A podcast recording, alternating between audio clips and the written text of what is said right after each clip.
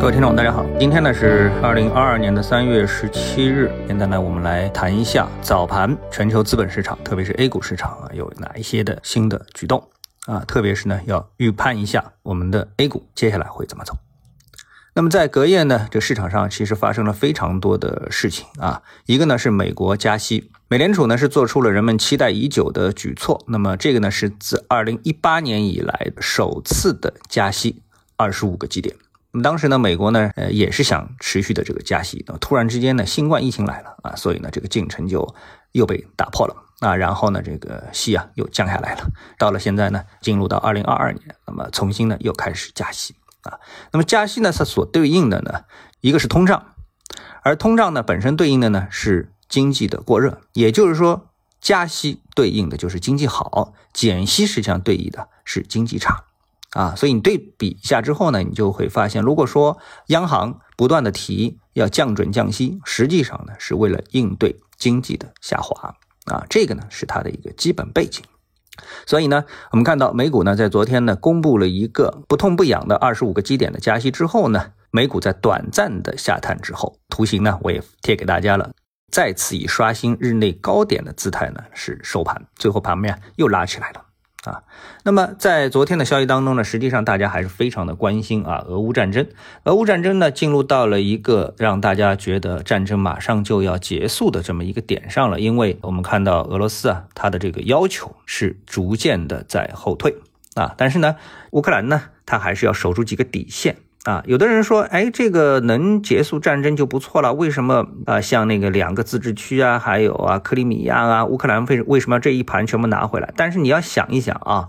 这个如果是你。处于目前的啊这种战争状况当中，而且呢，这这个战争的形势呢，又是对乌克兰来说并不是非常不利的状态之下啊，那么谁提出放弃两个自治区，放弃克里米亚，那是不是就我们类似于我们的汉奸啊？就像我们在抗日战争的时候啊，这个日本人打到我们这里来，说，哎，那我们就把东三省给日本人吧，这样的话呢，我们结束全面的中日的对抗，结束抗日战争，不是挺好？吗？哎，你说这是不是汉奸啊？这个标准的汉奸。所以乌克兰人，我相信他，呃，在目前的这种全民战争的情绪之下啊，是不可能提出这种退缩的这个姿态的。所以呢，呃，只能靠着这个俄罗斯啊，慢慢的退啊，这是我个人的一个看法啊。好，经过了美国的这个行情之后呢，美国昨天隔夜啊，啊，我们的中概股呢也是扬眉吐气啊，呃，涨幅最好的世界互联涨了百分之八十三。知乎涨了百分之七十九啊，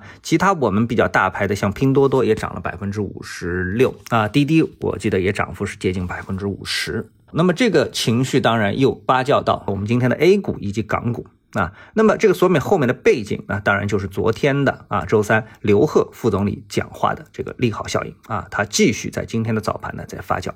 在港股当中啊，在 A 股当中，我们其实啊都看到了什么？房地产板块的上涨效应。啊，这为什么呢？我想这个市场啊，特别就是我们的 A 股市场，我们的股民啊，特别喜欢解读政府工作报告当中的那些利好，然后呢，把这些利好啊往利好的方向进行一种强力的解读。然后呢，找出利好这个板块的各种的理由。所以呢，今天呢，在 A 股的板块涨幅当中呢，房地产板块呢，这个房地产服务板块啊，涨幅第一，达到了百分之九点零九，租售同权涨了百分之七点二幺啊。那么在港股呢，是正宗的房地产股啊，涨幅是居前啊。融创中国今天涨了百分之四十七，早盘啊。碧桂园呢，涨了百分之二十五点八八，正荣地产、中国恒大都是涨幅在百分之二十以上。全线暴涨。回到啊，我们投资者最关心的一个话题啊，那在之前还补充一下啊，大家这个看到了，但是不太关心的就是日本的福岛啊，它又地震了。那之前的福岛的核电站啊，让大家是惊恐了一把啊。这次的这个核电站，由于是处在美国的加息以及俄乌战争的这个背景之下，加上啊中国呢周三正好出了一个利好，所以这次地震啊，呃这个头条啊就没抢到，差不多是排到第四条，所以基本上对市场一点影响都没有啊，完全没看不到它这个影响的这个影子。然后呢，我们来看一看投资者 A 股投资者最关心的就是这波行情的反转。它是反转呢还是反弹啊？如果说我们降低期望值，就不当它是反弹，那么什么位置是我们要注意的啊？可能是一个点。那么我们呢，这个呢就用缠图来说话啊，缠论画图来说话。那么继续昨天的图形呢，我们看到反弹呢。它的第一阻力位呢，应该是在三千三百二十点附近。为什么？因为到这个位置呢，正好呢是构筑一个头肩底的结构，那么和那左肩呢是持平啊。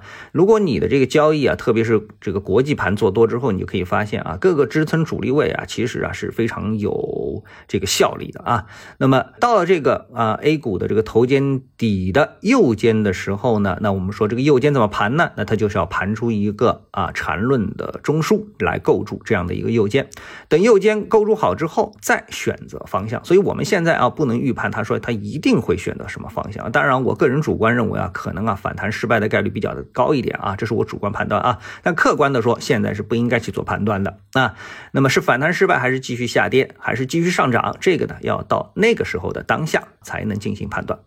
那么总结一下呢，就是技术分析啊，它不是算命啊，而是要跟着市场的当下及时的做出判断。技术分析呢，是历史经验的。大概率的总结，所以呢才会有波浪理论、头肩顶底这样的经典图形的存在。而缠论呢是综合了这些最经典的技术分析的理论，在趋势中判这个趋利避害。啊，好，那今天呢我们的啊上午的节目到这里，下午时间再见。